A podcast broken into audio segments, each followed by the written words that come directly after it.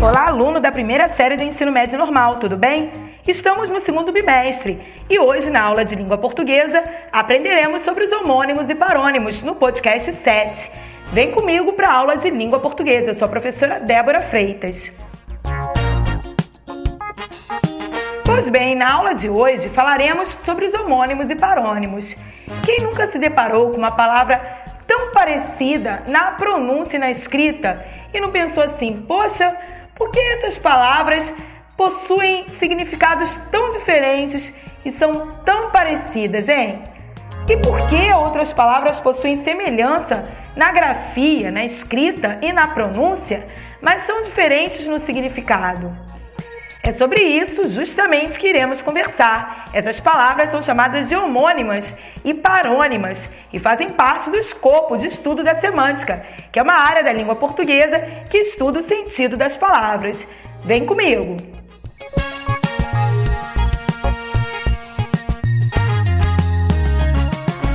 Os homônimos são palavras com escrita, grafia e som semelhantes, mas com significados distintos. Eles podem se subdividir em três grupos. Podem ser homônimos homófonos, homônimos homógrafos e homônimos perfeitos.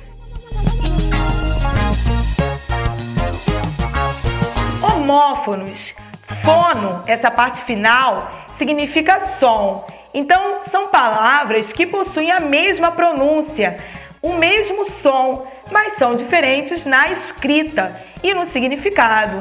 Ouça: acender com C significa atear fogo ou mesmo ligar a luz da sua casa. Já acender com SC significa subir. Pode ser ascender na vida, subir na vida financeiramente, ou mesmo ascender, subir as escadas. Tanto que o ascensorista é aquele que trabalha mexendo lá nos botões do ascensor, do elevador. Temos sexta, de dormir à tarde, e temos os homófonos, sexta e sexta. Sexta com S e X, que é a redução de sexta-feira, um numeral cardinal, e sexta com C, que trata-se de um recipiente, por exemplo, de frutas. Temos seção com S e depois com C cedilha, que é significa parte, divisão. Por exemplo, as seções dos supermercados, onde temos os, as mercadorias divididas. Então, temos a seção de laticínios, a seção das frutas, das carnes. Então, seção com S e depois com C cedilha. E temos a seção só com S e depois SS, que significa reunião, reunião de pessoas. Então, temos a sessão de cinema, por exemplo. E temos também outra sessão, sabia? A sessão com C e depois com dois S, que vem de ceder alguma coisa, de dar alguma coisa. Então temos a sessão que poderia ser de crédito, sessão de direitos hereditários, sessão de uma casa, ou seja, significa doação, ceder alguma coisa.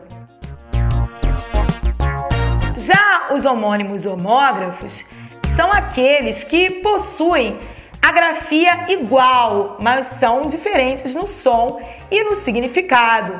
Então eu tenho o substantivo almoço e o verbo almoço. Eu almoço sempre tarde. Eu tenho o substantivo colher e eu tenho o verbo colher, colher flores do jardim. Eu tenho o substantivo jogo e o verbo jogo. Eu jogo muito bem cartas de baralho, enfim.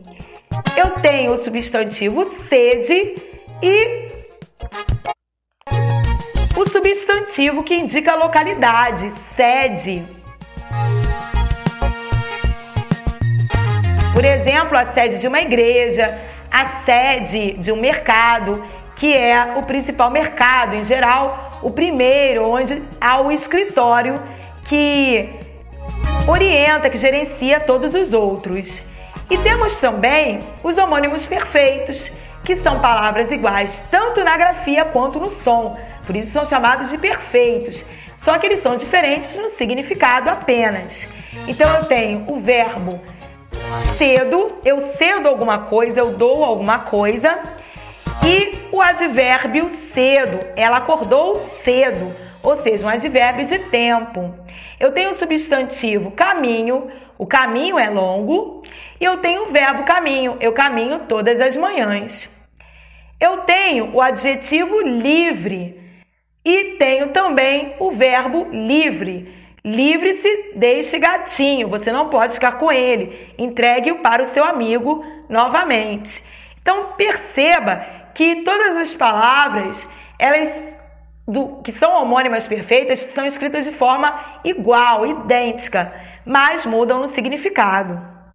Já os parônimos são palavras que possuem semelhanças na grafia e no som, mas possuem significados diferentes. O próprio nome indica. Agora nós teremos palavras parecidas, parônimas, que se confundem, mas nenhuma é escrita igualzinha não, tá? Então, temos cavaleiro, que é aquele que anda a cavalo, e cavalheiro, com LH, que é homem educado e gentil, o oposto de dama.